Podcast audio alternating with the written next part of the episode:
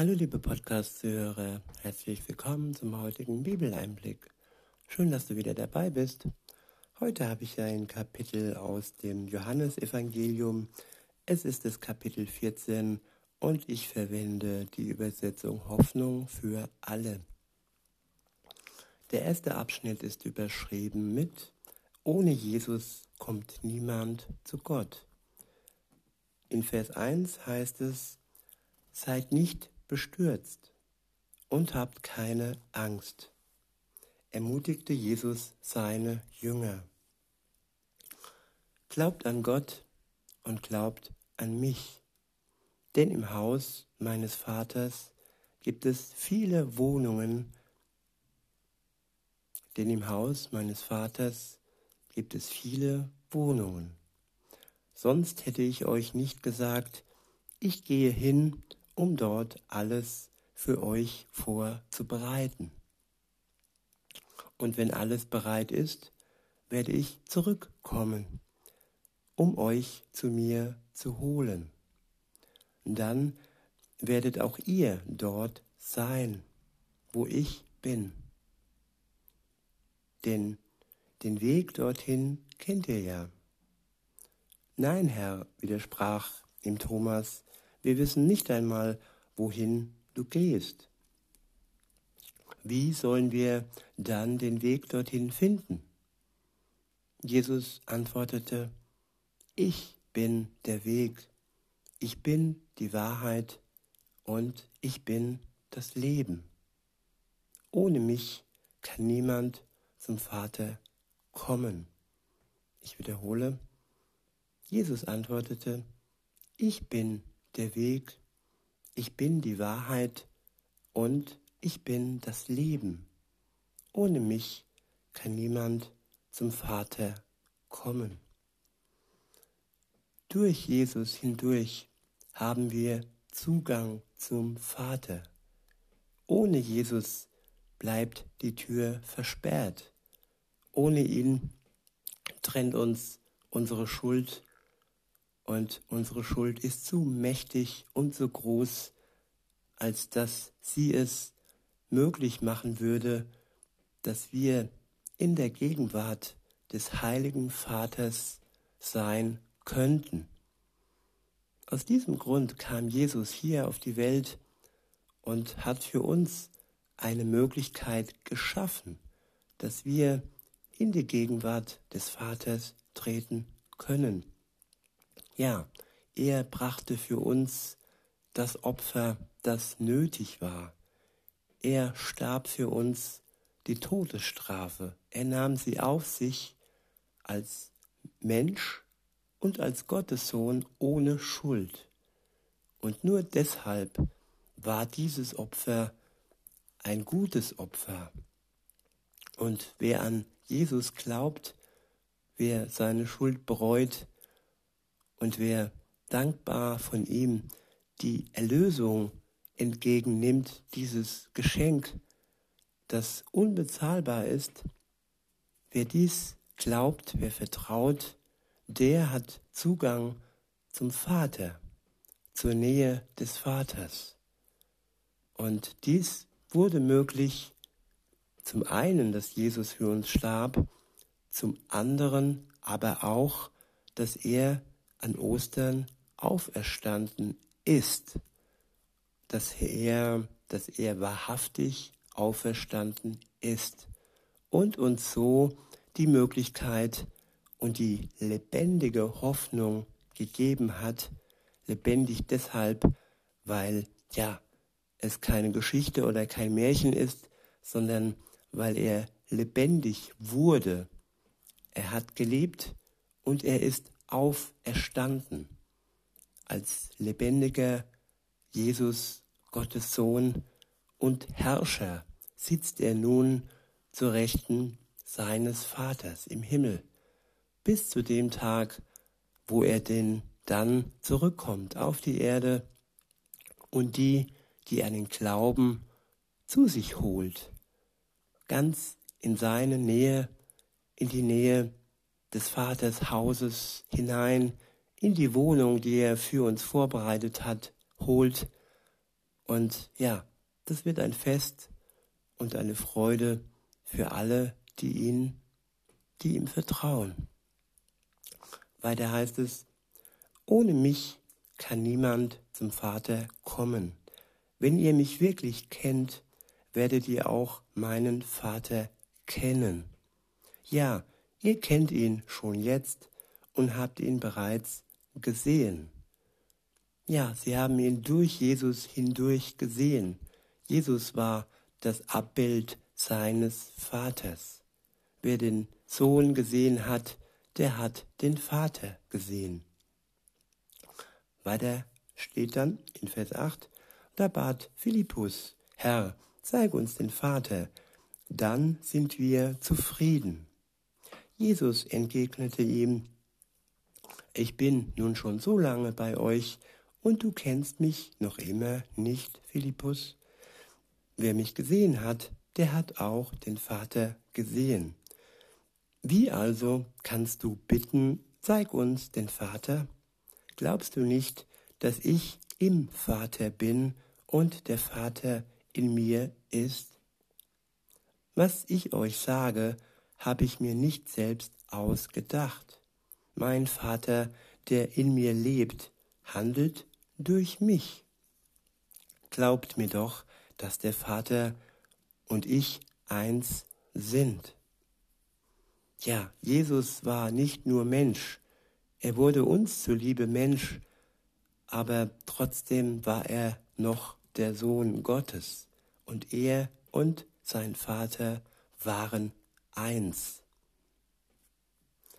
Weiter heißt es, und wenn ihr schon meinen Worten nicht glaubt, dann lasst euch doch wenigstens von meinen Taten überzeugen.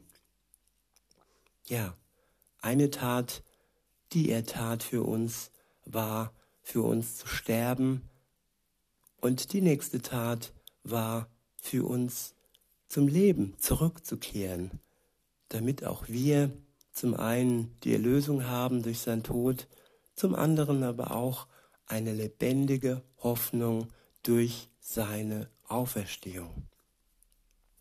In Vers 12 steht, ich sage euch die Wahrheit, Wer an mich glaubt, wird die gleichen Taten vollbringen wie ich, ja sogar noch größere, denn ich gehe zum Vater. Worum ihr dann in meinem Namen bitten werdet, das werde ich tun, damit durch den Sohn die Herrlichkeit des Vaters sichtbar wird. Alles, worum wir ihn in seinem Namen bitten, wird er tun. Ist das nicht wunderbar? Und da ist es nur nötig, dass wir erkennen, was seinem Namen entspricht. Und wir die richtigen Bitten stellen, die nicht egoistisch nach ähm, Porsche oder Lamborghini hecheln, sondern ja, seinem Plan, seinem Reich dienlich sind und dann auch uns, weil jeder Porsche und jeder Lamborghini wird verrosten, aber er schenkt uns ein Leben, das nicht verrostet. Unsere Seele wird ewig weiter leben. Jetzt mit diesem irdischen Körper und später dann mit dem Körper Marke Himmel. In Vers 14 steht, was ihr mich also in meinem Namen bitten werdet, das werde ich tun. Der nächste Abschnitt ist überschrieben mit vom Geist der Wahrheit. In Vers 15 steht, wenn ihr mich liebt, werdet ihr so leben, wie ich es euch geboten habe. Dann werde ich den Vater bitten, dass er euch an meine Stelle, an meiner Stelle einen anderen Helfer gibt, der für immer bei euch bleibt, der für immer bei uns bleibt, einen Tröster, einen Helfer, einen Freund und ja, so wie Jesus mit dem Vater eng verbunden ist und war, so ist dann auch der Helfer, der Geist Gottes mit uns eng verbunden. Und das, was der Geist ist, das ist auch Jesus in uns und das ist auch der Vater in uns. Wir werden dann Gott ähnlicher und haben diesen kostbaren Schatz direkt bei uns in unserem Herzen, in unserer Seele. Weiter heißt es, dies ist der Geist der Wahrheit. Die Welt kann ihn nicht aufnehmen, denn sie ist blind für ihn und erkennt ihn nicht. Wir erkennen die Wahrheit. Durch den Geist Gottes können wir unterscheiden, was wahr ist und was gelogen ist. Wir können die wirklichen ähm, Fake News unterscheiden von der Wahrheit Gottes. Weiter heißt es, aber ihr kennt ihn, denn er bleibt bei euch und wird in euch leben. Nein, ich lasse euch nicht als hilflose Weisen zurück. Ich komme wieder zu euch. Schon bald werde ich nicht mehr auf dieser Welt sein und niemand wird mich mehr sehen. Nur ihr, ihr werdet mich sehen und weil ich lebe, werdet auch ihr leben. Nur weil Jesus lebt, werden auch wir leben. Wenn Jesus nur für uns gestorben wäre, dann wäre der Tod wirklich das Ende für alle, für ihn und für uns. Aber weil Jesus an Ostern auferstanden ist, so haben wir eine lebendige Hoffnung, haben wir ein Ziel, das über den Tod hinaus reicht. In Vers 20 heißt es, an jenem Tag werdet ihr erkennen, dass ich eins bin mit dem, mit meinem Vater und dass ihr in mir seid und ich in euch bin. Ich wiederhole, an jenem Tag werdet ihr erkennen, dass ich eins bin mit meinem Vater und dass ihr in mir seid und ich in euch bin. Welch eine wunderbare und kostbare Verbindung. Gott in uns. Ja, welcher Gott schenkt denn sowas? Das ist der einzige Gott, der wirklich zu Recht den Namen Gott verdient hat, der uns liebt, der uns erlösen möchte und der uns eine lebendige Hoffnung schenkt. In Vers 21 steht, wer meine Gebote annimmt und danach lebt, der liebt mich wirklich. Und wer mich liebt, den wird mein Vater lieben. Auch ich werde ihn lieben und mich ihm zu erkennen geben.